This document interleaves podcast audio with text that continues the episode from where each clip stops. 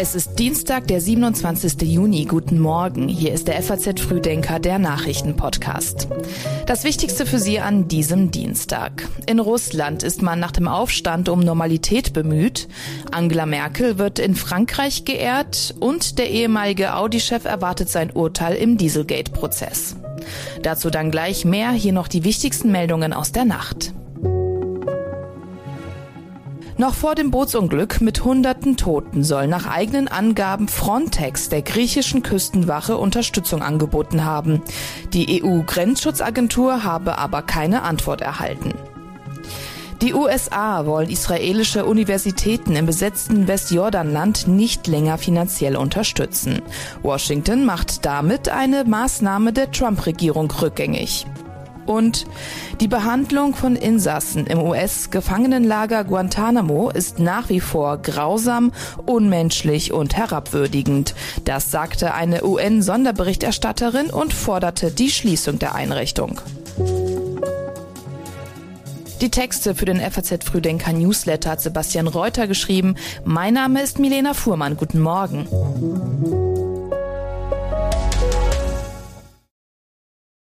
Nach dem Aufstand der Söldnergruppe Wagner ist man in Russland sehr darum bemüht, alles so normal wie möglich wirken zu lassen. Währenddessen hat sich aber der Chef der Söldnergruppe Prikoschin zu Wort gemeldet. Sein Ziel sei nicht ein Machtwechsel in Moskau gewesen, sondern Protest zu demonstrieren, erklärte er in einer Telegram-Nachricht. Gleichzeitig machte er aber dem russischen Verteidigungsministerium wiederholt schwerwiegende Vorwürfe. Und er räumte ein, dass der Vormarsch nach Moskau Opfer gefordert habe.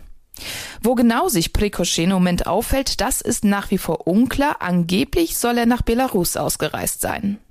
Der Machtkampf in Russland ist auch das Top-Thema beim Treffen der EU-Außenminister in Brüssel. Mit dabei war auch Bundesaußenministerin Annalena Baerbock, die dafür extra ihre Südafrika-Reise verschoben hatte. Wir sehen die verheerenden Folgen des russischen Angriffskriegs auch auf das Machtsystem von Putin. Wir sehen, dass äh, immer stärker Russlands Führung selbst auf sich zurückschlägt und wir sehen massive Risse in der russischen Propaganda. Wir analysieren das genau, denn natürlich birgt das auch Risiken, die wir derzeit weiterhin auch nicht abschätzen können. Klar sei aber, dass es sich dabei um einen innenpolitischen Machtkampf in Russland handeln würde, in den man sich nicht einmische, so Baerbock weiter. Wie es nach diesem Aufstand jetzt also weitergeht und welche Folgen diese haben wird, bleibt nach wie vor unklar. Klarer ist aber mittlerweile, was aus der Wagner-Gruppe selbst werden soll. Präsident Putin hat in seiner gestrigen Rede an die Nation den Kommandanten und Soldaten der Söldnergruppe gedankt. Mit dem Abbruch der Revolte habe man ein Blutvergießen vermieden, so Putin. Gleichzeitig hat er angekündigt, sein Versprechen zu halten. Das heißt, diejenigen Wagner-Söldner, die nach Belarus gehen wollten, könnten dies tun. Diejenigen, die aber in Russland bleiben wollten, könnten einen Vertrag mit der Armee abschließen oder zu ihren Familien zurückkehren. Die ehemalige Bundeskanzlerin Angela Merkel bekommt einen neuen Titel, und zwar die Ehrendoktorwürde der französischen Eliteschmiede Sciences Po. Der Direktor der renovierten Hochschule, Matthias Wischra, sagte der FAZ, Merkel habe als Bundeskanzlerin nie das übergeordnete Interesse Europas aus dem Blick verloren. Aber auch in der Umwelt- und Klimapolitik sei sie eine Vorreiterin gewesen und von der Fähigkeit, Kompromisse auf Regierungsebene zu schmieden, könne Frankreich lernen. Merkel ist die vierte politische Persönlichkeit, die von der Sciences Po ausgezeichnet wird. Bei der heutigen wollen mit Sarkozy und Hollande gleich zwei französische Präsidenten mit dabei sein. Beide hatten Merkel, die im Vorfeld etwas gezögert hatte, darin bestärkt, die Ehrendoktorwürde anzunehmen. Wer in Zukunft auf Solarenergie setzen will, darf sich freuen. Wirtschaftsminister Robert Habeck bringt das erste von zwei Solarpaketen gesetzlich auf den Weg. Und eines der Versprechen ist, weniger Bürokratie. Laut dem Gesetzentwurf für das sogenannte Solarpaket 1 sollen Privatleute stärker an der Energiewende beteiligt werden, unabhängig davon, ob sie jetzt Hauseigentümer sind oder Mieter. So soll die Installation einer Solaranlage zum Beispiel auf dem Balkon einfacher werden. Gleichzeitig sollen die Hürden gesenkt werden, um den Strom, der in einem Mehrfamilienhaus oder in einer Wohnanlage gemeinschaftlich aus Sonnenenergie erzeugt wurde, auch vor Ort zu nutzen. Die Ampelkoalition hat sich außerdem zum Ziel gesetzt, dass bis zum Jahr 2030 der Anteil erneuerbarer Energien am Strommix auf 80 Prozent steigen soll. 2022 betrug er noch 46 Prozent.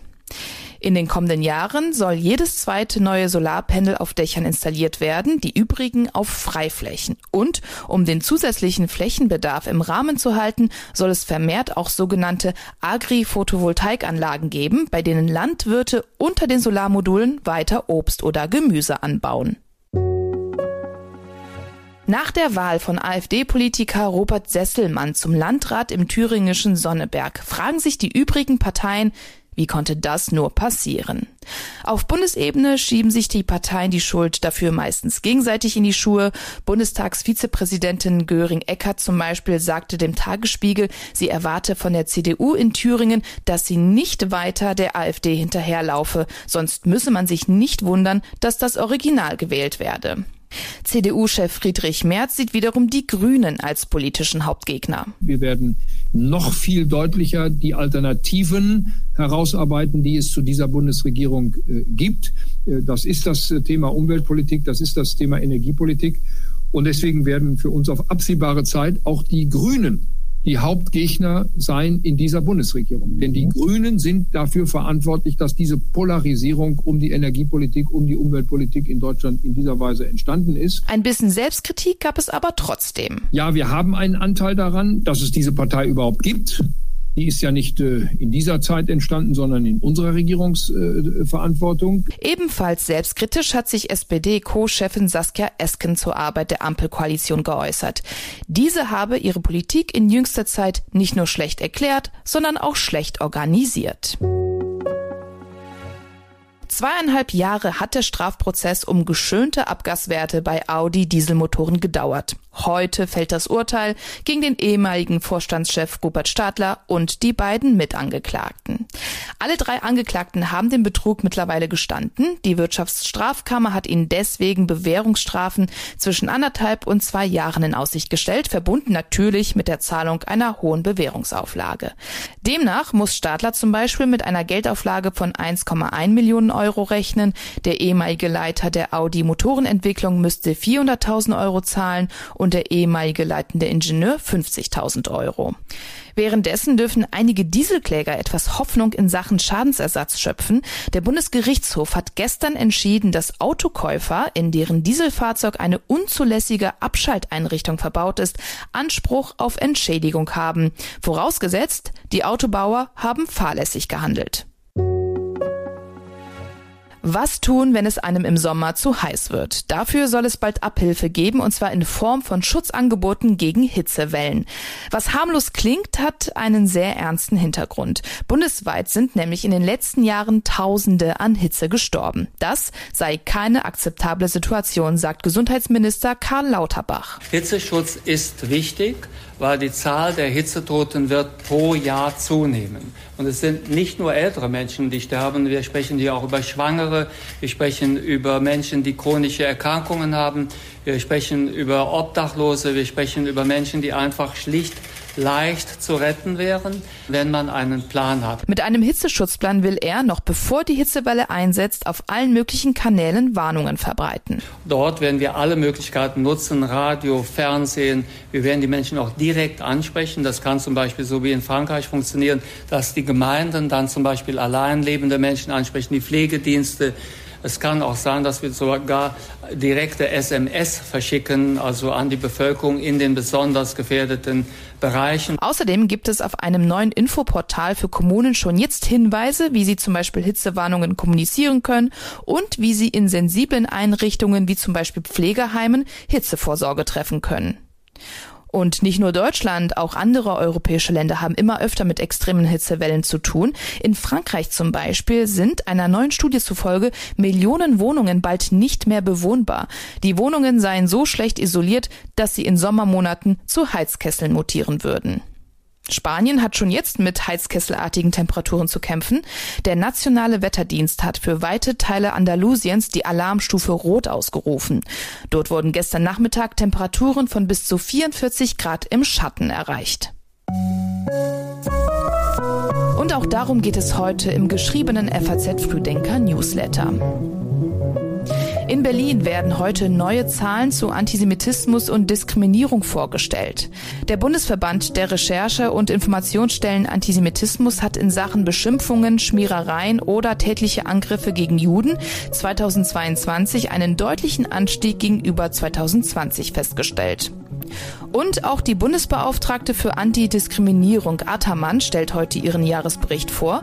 Nach Ansicht von Attermann ist Altersdiskriminierung eines der am meisten unterschätzten Diskriminierungsphänomene in Deutschland.